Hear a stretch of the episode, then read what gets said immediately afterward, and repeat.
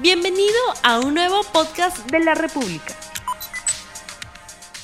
¿Cómo están amigos de la República? Bienvenidos a una nueva edición de Balón Parado, podcast exclusivo del diario La República. Mi nombre es Diego Sanata y estoy junto a Ángelo Torres, donde vamos a analizar esta lista sorpresiva ¿no? que ha dado Ricardo Vareca de 40 preseleccionados para la Copa América de Brasil. Ángelo, ¿cómo estás? Bienvenido. Diego, ¿qué tal? Así es, eh, en realidad hay varios nombres que resaltan, ¿no? Sobre todo los regresos, ¿no? Algunos con, con, que eran pedidos, otros de repente no tanto, algunas decisiones por ahí polémicas, ¿no? Así que hay, hay en realidad bastante para, para analizar, Diego, ¿no? Sobre todo el regreso, por ejemplo, de Pablo Guerrero, ¿no? Que vuelve después de, de casi un año, ¿no? Un poco menos de un año, porque fueron sus últimos partidos con, con, la selección en el Mundial. Después eh, se volvió a, a activar la sanción por el TAS.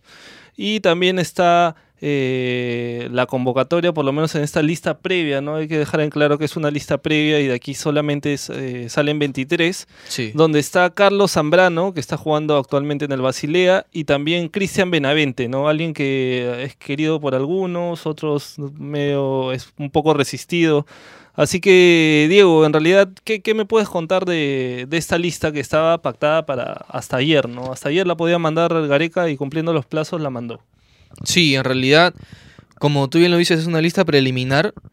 Ellos van a estar entrenando en la Videna bajo la, atenta mirada de Gareca y su comando técnico. En realidad son, a ver, te los, te los resumo, son cinco jugadores de Sporting Cristal y cinco de Melgar. Son los dos equipos que más jugadores ha llamado del medio local. Tres de Alianza Lima y tres de la U. Los 24 restantes juegan en el extranjero. Como tú bien dices, una de las, de las convocatorias llamativas es la de Cristian Benavente, pero yo también resaltaría un poco la de, por ejemplo, Gabriel Costa, ¿no? Que mucho se ha hablado de él, no está pasando un buen presente en Colo Colo. apenas tiene dos, tres goles, creo, y está siendo muy criticado por la prensa y por los hinchas también del cacique. Pero Areca le está dando su primera oportunidad en una selección, ¿no? Pero, a ver, eh, Sí, es una lista previa, ¿no? Como, como, como decíamos, son 40 nombres. Yo creo que aquí hay un universo amplio y creo que en realidad los que se, los que están peleando por un cupo son 26, 27 y de los cuales ya hay 20, 21 que ya están elegidos. Creo que por ahí yo creo que Gareca debe tener un par de dudas, ¿no? El resto ha sido convocado para, me parece, para saber que están siendo tomados en cuenta, que están haciendo bien las cosas, para que están haciendo bien las cosas, ¿no? Hay nombres eh, llamativos, hay jóvenes, ¿no? Jóvenes sobre todo, por ejemplo está Pretel de Cristal, está el propio Gianfranco Chávez, de Leonardo Mifflin de Melgar. Mifflin de Melgar también, son, son nombres que están destacando en el torneo local. También, Quevedo, que es segundo goleador de la Liga 1. Son nombres que, como tú bien dices, son jóvenes, y la mayoría de ellos su primera convocatoria ¿no? a la selección absoluta, y que más que nada es para darles un, un, apoyo, ¿no? Darles un, golpecito diciéndole, oye, estás haciendo bien las cosas, te estamos viendo, sí, así. Y creo que ese es el mensaje también del comando técnico, ¿no? Ver un poco ya la sangre nueva, ¿no? Que está, que está saliendo. Sí, sí, mira, sobre el caso de Costa que tú decías, yo siento que así como Costa van a haber varios que no van a estar en la lista final. Y, y, porque, a ver, Gareca probablemente, bueno, desde ayer ya han empezado a entrenar algunos jugadores, ¿no? Ha estado Flores, ha estado Flores da Silva, y, Santa, María. Sí, Así que los tres han estado trabajando en la vida México pero eh, yo creo que aquí la, la, lista van a empezar a trabajar recién el, en una semana, 10 días, y el 27 probablemente ya Gareca esté dando la lista final ¿no? de 23, con lo que ya el panorama estaría mucho más claro. ¿no? Igual vamos a dar la lista un, un poco rápido, los arqueros son cuatro, está Pedro Galese de Alianza, José Carvalho de la U, Carlos Casea de Melgar, Patricio Álvarez de Cristal. Es de la defensa está Luis Advíncula del Rayo, Aldo Corso de la U, Cristian Ramos de Melgar, Gianfranco Chávez de Cristal, Carlos Zambrano del Basilea, Alexander Calen del New York City, eh, Miguel Araujo de Talleres, Anderson Santa María del Atlas, Luis Abrán de Vélez, Miguel Trauco de Flamengo, Marcos López de San José. Los volantes. En, la volantes, a ver, rápidamente está Tapia del William 2, Yotun de Cruz Azul, Aquino de León, Cartagena de Alianza, Alexis Arias de Melgar, Joel Sánchez de Melgar, Paolo Hurtado de Conyaspor, Edison Flores de Morelia, Armando Alfajeme, que es otra novedad de Universitario, Yosemir Bayón, que está haciendo bien las cosas también en Concepción, Calcaterra de Cristal, Cueva de Santos, Benavente de Pyramids, Christopher González de Cristal, Mifflin de Melgar, Pretel de Cristal. Y arriba, eh, ya los viejos conocidos, ¿no? Jordi Reina, Raúl Ruidíaz, Andy Polo, Farfán, Carrillo, Guerrero, Da Silva, Quevedo y Gabriel Costa, cerrando la, la lista de 40. Ahora, Diego, ¿tú qué crees en, hablemos de casos específicos, de Zambrano? ¿Va a estar en la lista final o no? Sí, yo considero personalmente de que va a estar, pese a su última expulsión el fin de semana pasado, ¿no? En, el Basel, creo que él ya venía teniendo ya regularidad varias semanas, siendo titular, e inclusive está haciendo goles, ¿no? Porque ya se reencontró con el gol después de, años en realidad, en su carrera profesional. Y pienso que esta Copa América es un buen escaparate, una buena ventana para ver si Carlos Zambrano ya, por su edad, ya debería haber madurado, si ya dejó eh, ha bajado, ha controlado su carácter, su temperamento. Creo que esa Copa América es un buen escaparate para poder ver si Carlos Zambrano dejó atrás ese, ese futbolista que es conflictivo, que se deja llevar por las pasiones, que es muy pasional, ¿no?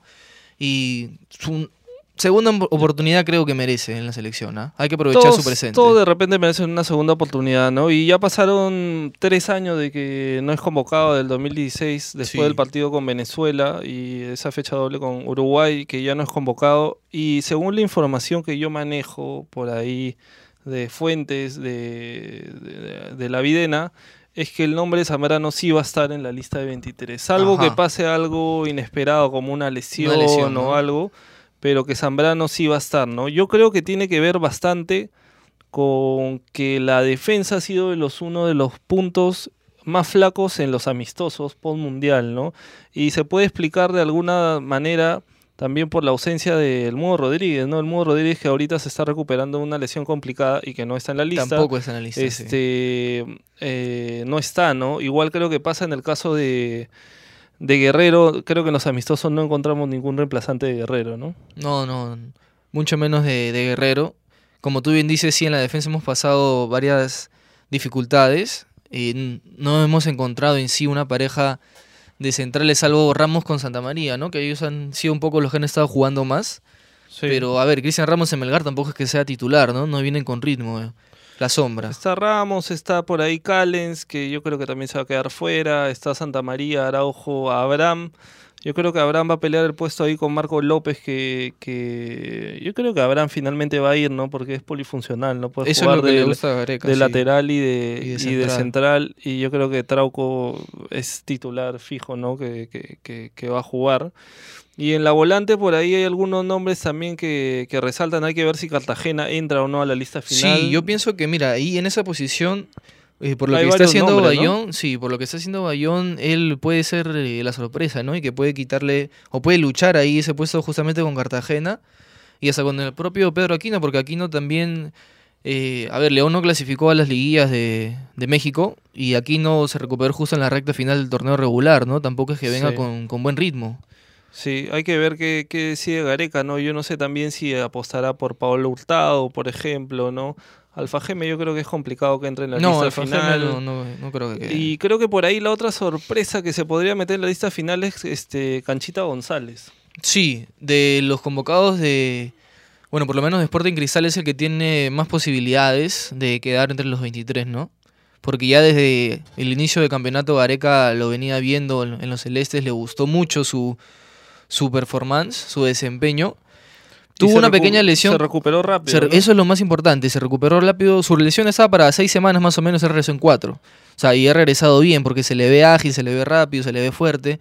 Creo que de los cinco convocados de Cristal es el que tiene más posibilidades de quedar en la lista final, ¿no? Porque Calcaterra también no es que esté sobresaliendo.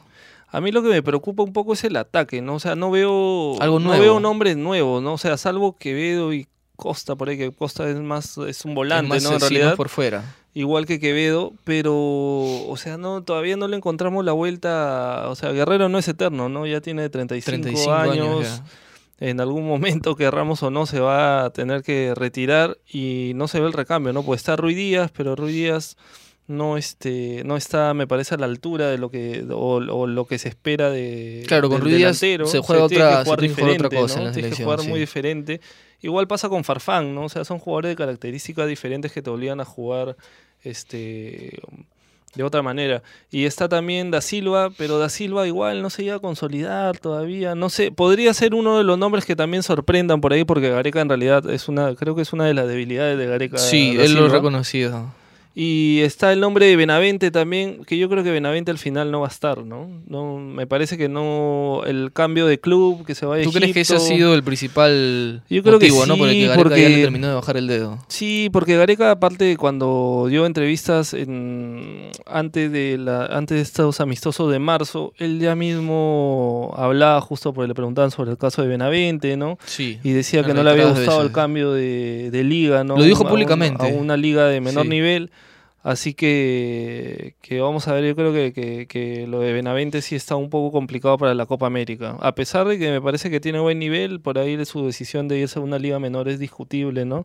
Pero, pero me parece que sí, que, Gareca con, con esas declaraciones ya le cierra la puerta por lo menos hasta un, par de partidos más. Vamos a ver eh, lo del chaval que en realidad es muy pedido por la afición y por cierta parte también de, de la prensa pero que en la selección no ha terminado de, cuajar, ¿no? Tampoco en las oportunidades que ha tenido es que haya él destacado muchísimo. Como hemos recordado al inicio, eh, profe Gareca tiene hasta fin de mes para dar la lista final de la, de la Copa América. Y bueno, Perú se propuso, los jugadores se han propuesto, ¿no?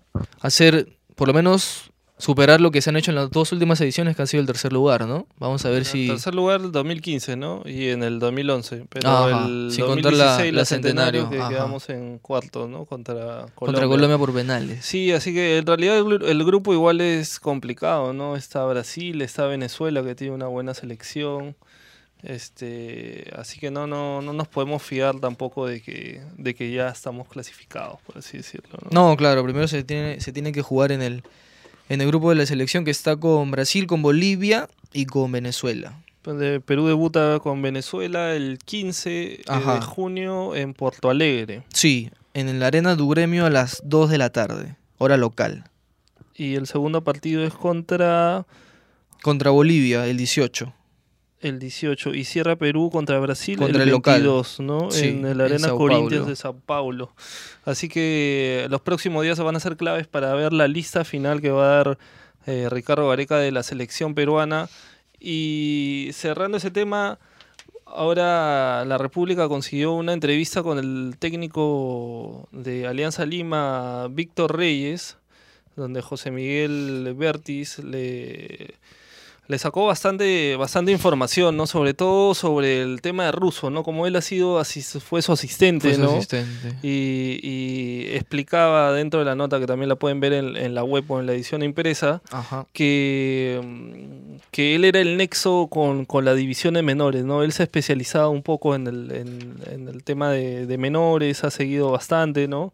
Así que, que, que, era el nexo con, los menores, que finalmente le ha hecho debutar ¿no? el fin de semana a, Gallardo y a Matsuda, que tuvieron buenas actuaciones. Y, y, decía que a Russo le faltó tiempo, ¿no? que le faltó tiempo para, para, para hacer las cosas que quería hacer y para, para, los, para lograr los resultados que, que necesitaba ¿no? para seguir. Sí, pero igualmente reconoce que en un club como Alianza de esa magnitud, eh, los resultados tienen que ser inmediatos, ¿no? Eh, no hay mucha paciencia en cuanto a, los procesos. Y pese a que el profesor ruso, a ver, tiene una, gran trayectoria, eh, la, la, relación en realidad con los jugadores ya se notaba que ah, estaba desgastada, no, no iba con la muerte como por ejemplo con Bengochea el año pasado. Reconoce Reyes que la falta de tiempo le, le pasó factura a Russo, pero igualmente también creo que el técnico ya no quería continuar en Alianza. El, el propio Russo lo reconoce en una entrevista a un medio argentino que él ya había tomado la decisión de, quedar, de salir, pese a que la, la dirigencia o la nueva administración que puede entrar le está ofreciendo hasta el doble, si no me equivoco, del sueldo. Sí, eso lo dijo en una entrevista a una radio argentina, ¿no? Donde decía que, que, que un grupo empresarial que va a entrar Sí, le había ajá. faltado el doble del dinero para que se quedara, pero él ya había tomado la decisión de irse, ¿no? Y también criticó un poco al fútbol peruano. Sí, le tiró su que- chiquita, ¿no? Que decía, ¿no? Resulta difícil cambiar estructuras cuando uno tiene una manera de concebir el fútbol. El fútbol peruano necesita transitar por una etapa de mayor profesionalización, que sé que lo van a conseguir con el tiempo, pero para ello necesitan de todas las partes, ¿no? Hay que saber leer entre líneas lo que ha querido decir ahí Russo, que hay cosas que definitivamente no le gustaron, No le ¿no? que se quejó en realidad bastantes veces, ¿no? En Sí, criticó a la federación torneo, también. La federación, el estilo del torneo, las canchas, ¿no? canchas, la infraestructura. estaba, estaba inconforme, ¿no? Y hoy día también Wilder Cartagena por ahí habló y, y decía que no, no conectaron con Russo por, por su forma de ser, ¿no? Así que parece que ahí se confirma un poco el tema de que de que no, no había una muy buena relación o sintonía con, Con el con los jugadores, sí. ¿no? Y la última también es que Galese ha confirmado que tiene una cláusula para salir después de la Copa América, ¿no? Yo creo que Sí, ya empieza ha- a abrir la puerta. ya Ha también. deslizado la posibilidad de que puede irse si Veracruz decide efectuar ¿no? esta, esta cláusula que puede regresar a México y no, no cumplir el, el año que, de préstamo que firmó con Alianza, ¿no? Así es, Diego. Así que ya vamos Pero- despidiendo el, el programa, la, la- edición de hoy de, Balón Parado, con todo el resumen de, la, lista de Ricardo Gareca de estos 40 jugadores. Hemos tratado de hacer un análisis de ver quién entra, quién sale. Y, también sobre, Alianza Lima y, y su presente, ¿no? Así que será hasta, hasta la próxima oportunidad, Diego. Sí, Ángelo, ya nos reencontramos la siguiente semana y ojo que este, este fin de semana en Alemania ya va a haber campeón ya, entre Bayern Múnich o, o Borussia Dortmund. Ya es la última jornada, vamos a ver quién acaba ahí levantando la copa. ¿Y será el último partido de Pizarro en la Bundesliga? Buena pregunta, buena También. pregunta. También ya lo sabremos ya, ya lo sabremos y se le va a enterar de usted de todo eso aquí en Balón Parado de la República. Gracias, chao. No olvides suscribirte para que sigas escuchando más episodios de este podcast.